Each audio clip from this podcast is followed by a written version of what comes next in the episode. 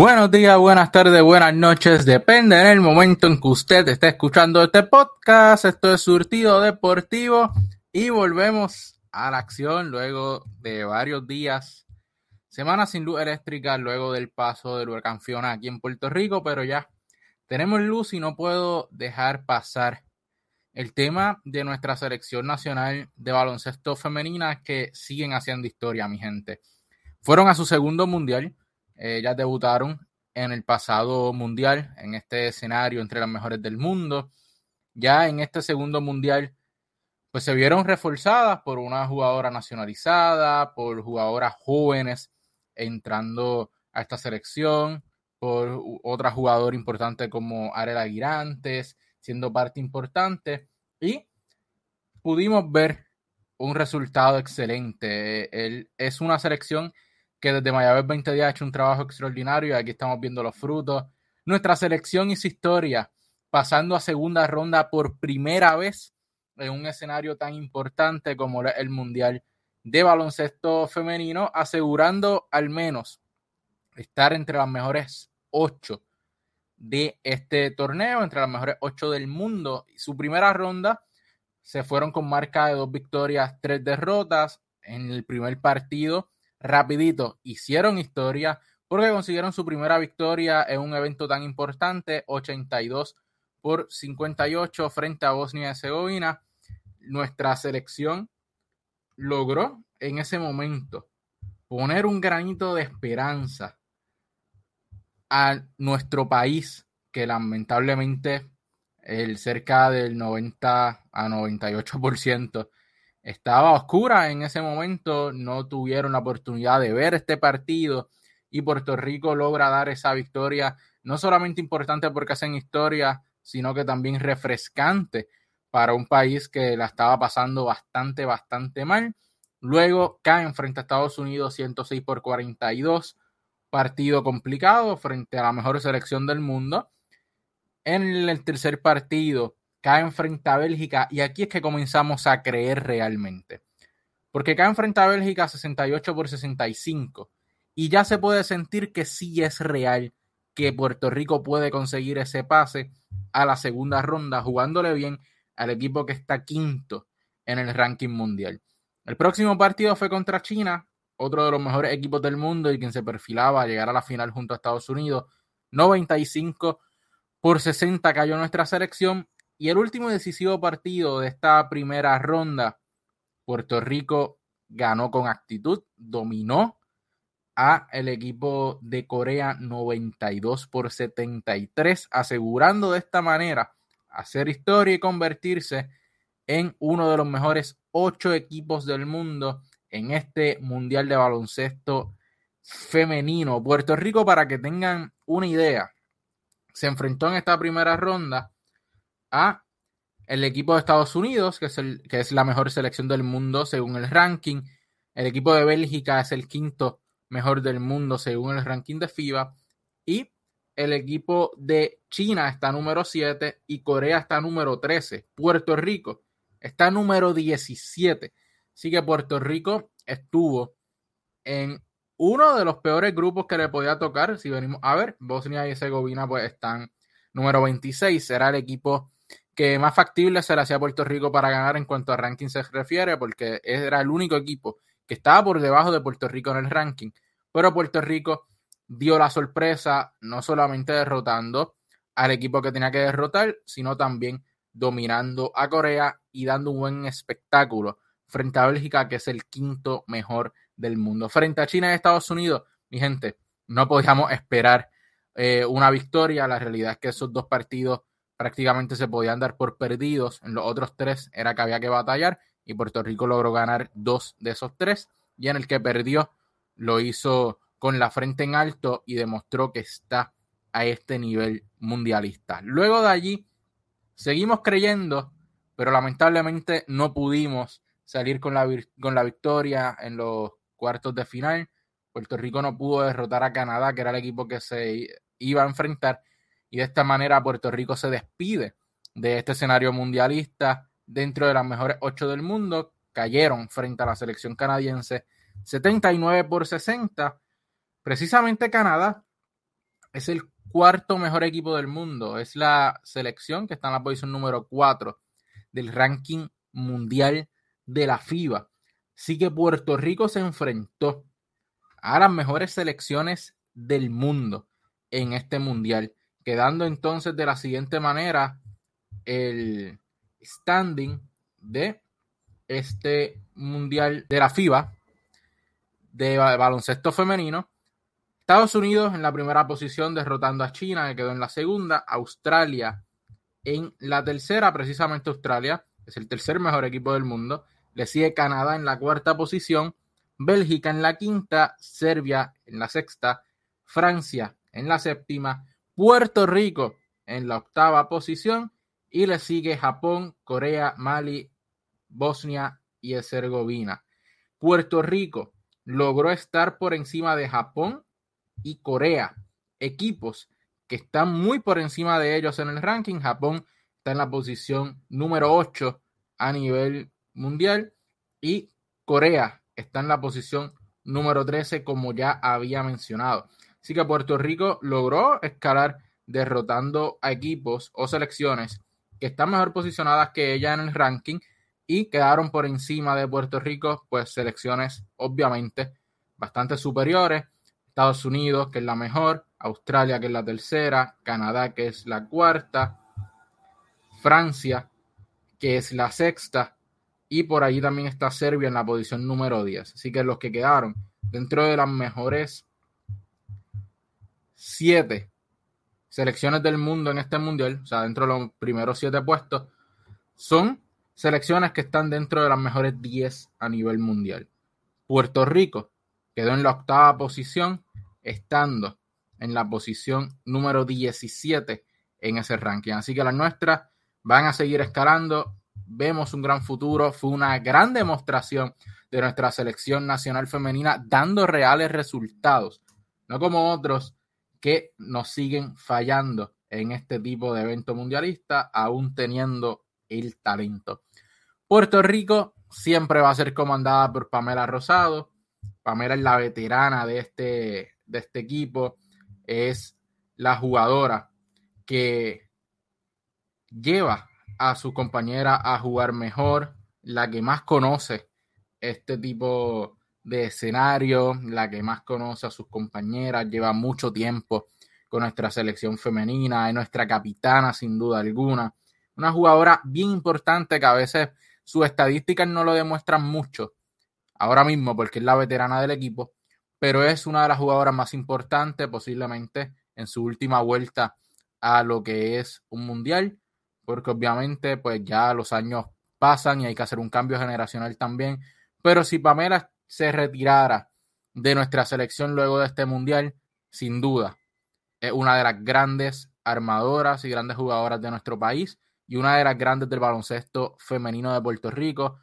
Estuvo en ambos mundiales, ha estado en las victorias más importantes en la época moderna de nuestra selección y fue una de las que a pico y pala hizo el camino para que la selección femenina fuera relevante y la gente se diera cuenta de que ellas también juegan y de que nos traen hasta mejores resultados. Siguiéndole con Jennifer O'Neill, 7.8 puntos. Es nuestra anotadora. Eh, cuando se necesita un canasto grande, ahí está Jennifer O'Neill. Es una jugadora que desde que llegó a nuestra selección ha sido grande para ella. 35% de campo, 35% del triple, 83% del tiro libre. Una de nuestras mejores jugadora, nuestras mejores tiradoras, puede crear su propio tiro, lanza muy bien del área de tres puntos, aunque a veces peca de lanzar demasiado desde allí, pero es una jugadora bien importante y lo fue en estas aspiraciones de Puerto Rico en el Mundial.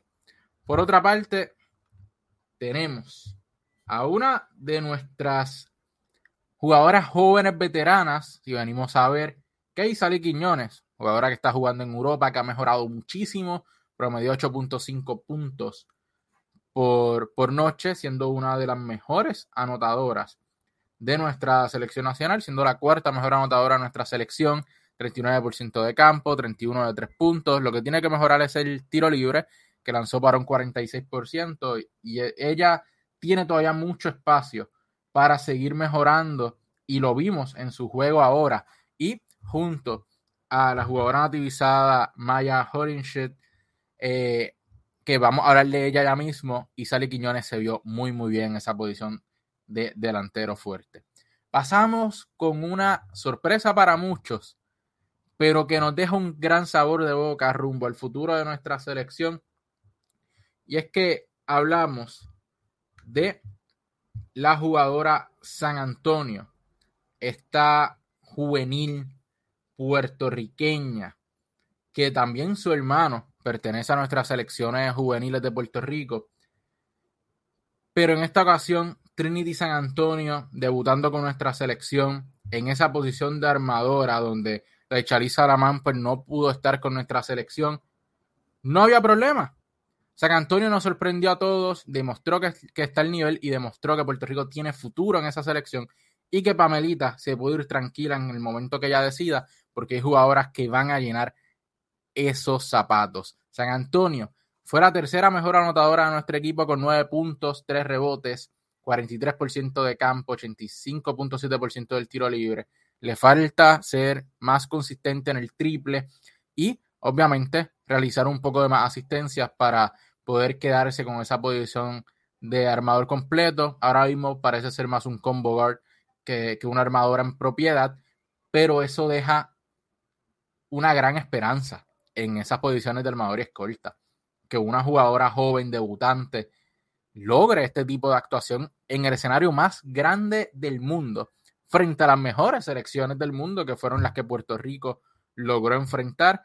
Así que San Antonio es un apellido que vamos a seguir escuchando. Esperemos verla en nuestro, nuestra liga de baloncesto superior nacional femenina que está próxima a comenzar. En algún momento esperemos ver San Antonio, ya sea este año o en el siguiente jugar aquí en Puerto Rico y poder disfrutar de sus habilidades, porque estoy seguro que pronto va a recibir contratos fuera, si no es que ya tiene firmado alguno.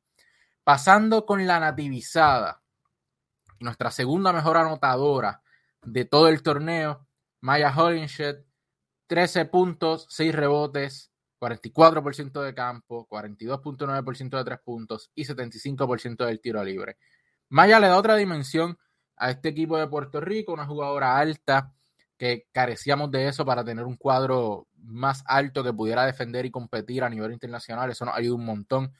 Que esta jugadora pudiera defender varias posiciones por su altura, pues nos ayudaba entonces a tener un cuadro alto y poder marchar muy bien con estas selecciones que normalmente pues, nos superan en estatura. Maya fue una excelente reboteadora, pero también demostró que tiene muchos puntos en las manos, especialmente del área de los tres puntos, lanzando sobre un 40%, que para este tipo de jugadora a nivel internacional en el baloncesto femenino es más que excelente ese 42.9% que lanzó del área de los tres puntos, ayudaba entonces a abrir la pintura, fue a la pintura también, no se conformó con el canasto de tres puntos, defendió bastante, bastante bien, eh, lograba rotar a tiempo e hizo de Puerto Rico un equipo más incómodo de lo que quizás lo fue en el primer mundial, donde realmente la estatura nos pasó mucha, mucha factura y no nos permitía eh, vernos bien, especialmente en la ofensiva. Al tener una jugadora así alta que pudiera marchar con los otros países, pues se podía llevar el balón no solamente en la zona de la pintura, sino también a la zona de los tres puntos, abriéndole la cancha a nuestras armadoras. Y a una que se le abrió la cancha, y bastante, fue Arela Girantes. 18 puntos, 6.5 rebotes, 3.5 asistencias, 42.7% de campo.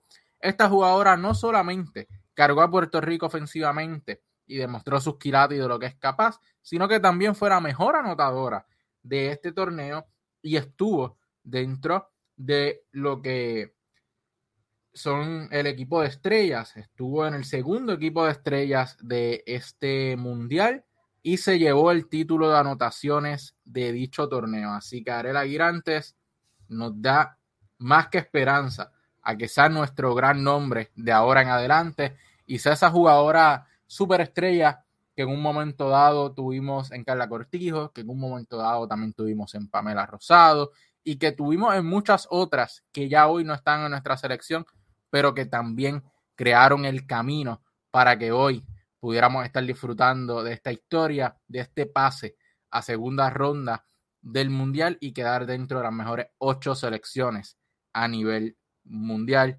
Ariel Aguirantes tiene demasiado arsenal, tiene que mejorar un poco más la consistencia en el triple, pero su arsenal por tierra para encontrar los espacios, para llegar al aro, eh, encuentra muy bien a sus compañeras también, va al rebote, no deja a sus compañeras solas, puede jugar la posición de armadora, puede jugar la posición de escolta, puede jugar de alero en algunas ocasiones, que le da una dimensión increíble a este equipo de Puerto Rico y sin duda, ella junto a Maya, teniéndolas para este tipo de eventos grandes, van a ser bien importantes para las aspiraciones de Puerto Rico durante los próximos siglos olímpicos, especialmente este que, debe comenzar pronto rumbo a, a esa clasificación olímpica. Y por último, tengo que destacar a Jerry Batista porque a veces hablamos mucho del séquito, pero no de quien los dirige. En esta ocasión hay que resaltar a Jerry Batista porque Jerry lleva mucho, mucho tiempo a pico y pala con su selección, buscando las mejores jugadoras, trayéndole éxito al país. Este esfuerzo, recordemos que comenzó desde hace mucho tiempo, despuntó en Mayagüez 2010 con aquella selección que enamoró a la fanaticada del baloncesto femenino, tuvo un alza por un momento eh, esa liga femenina aquí en Puerto Rico. Luego, no entiendo por qué volvió a caer un poco. Mientras que nuestra selección seguía trayéndonos éxito. Y mientras tratábamos al equipo masculino con ese cariño y con esas ganas de que trajeran resultados y nos decepcionaban, en el femenino nuestras muchachas estaban trayendo resultados, estaban mejorando y o no, o no nos dábamos cuenta o no queríamos darnos cuenta.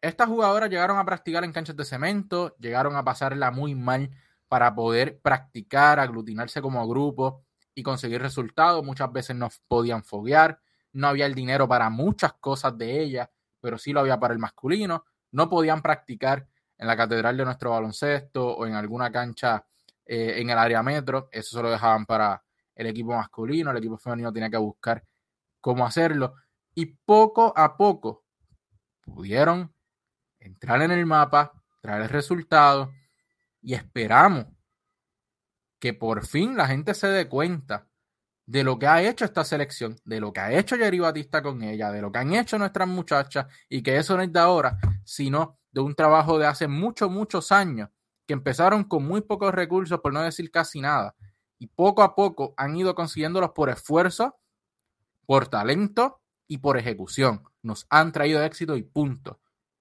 Tiene que comenzar a llegar el dinero a la selección femenina.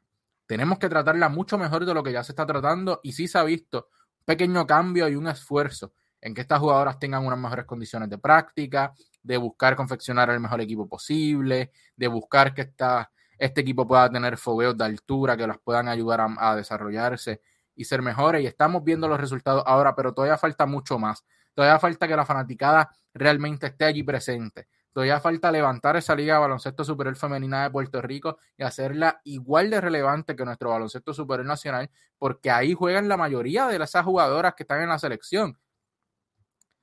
En el baloncesto superior nacional, a veces la mitad de los jugadores que están en nuestra selección no jugaron la temporada. En el baloncesto femenino, la mayoría sí llegan a jugar. No solamente las vemos en la selección, las vemos aquí en Puerto Rico. Hay que ir a apoyar a esas muchachas. La taquilla ni siquiera es tan cara. A veces ni siquiera se iguala a la del baloncesto superior nacional. Estamos viendo un escenario de altura desde hace algunos 4, 5, 6 años. Viniendo refuerzos ex WNBA, viniendo refuerzos que son de las mejores a nivel mundial. Ellas también necesitan el apoyo. Ellas también juegan y lo han demostrado año tras año trayéndonos éxito. Los auspiciadores tienen que llegar a la selección. Los auspiciadores tienen que llegar a los equipos de la Liga de Baloncesto Femenina de Puerto Rico. El baloncesto supernacional femenino de Puerto Rico. Hay que apoyar ya. Como dijo Jerry Batista, ¿qué más tienen que hacer ellas para ganarse el respeto?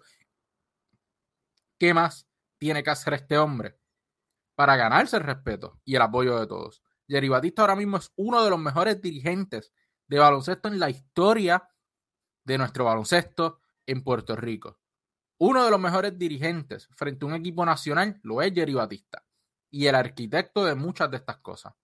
Sin quitarle mérito, obviamente, a Levaril, que estuvo presente como primer asistente ahora en el Mundial, y a Coach Morales, que debió añadirle muchísimo a esta química y, esta mezcla entre Jerry Batista, Levaril y, él, llevarle a las muchachas esa sabiduría y otra perspectiva del juego, teniendo una persona como él que también tuvo mucho éxito como dirigente.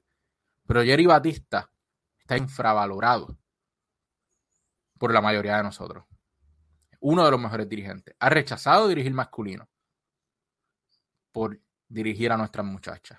Ha rechazado ser dirigente del femenino en los últimos años por dirigir nuestra selección y tener más tiempo para confeccionar un mejor equipo. Hay que comenzar a darle el puesto que merece y el trato que merece, tanto Jerry Batista como nuestra selección nacional.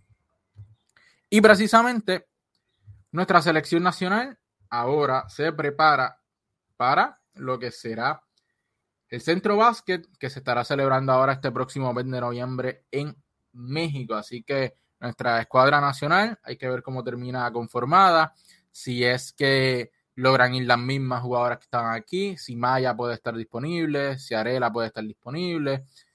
Y competir porque Puerto Rico ha sido una de las mejores selecciones de nuestro continente y seguirá luego obviamente de esta actuación en el mundial.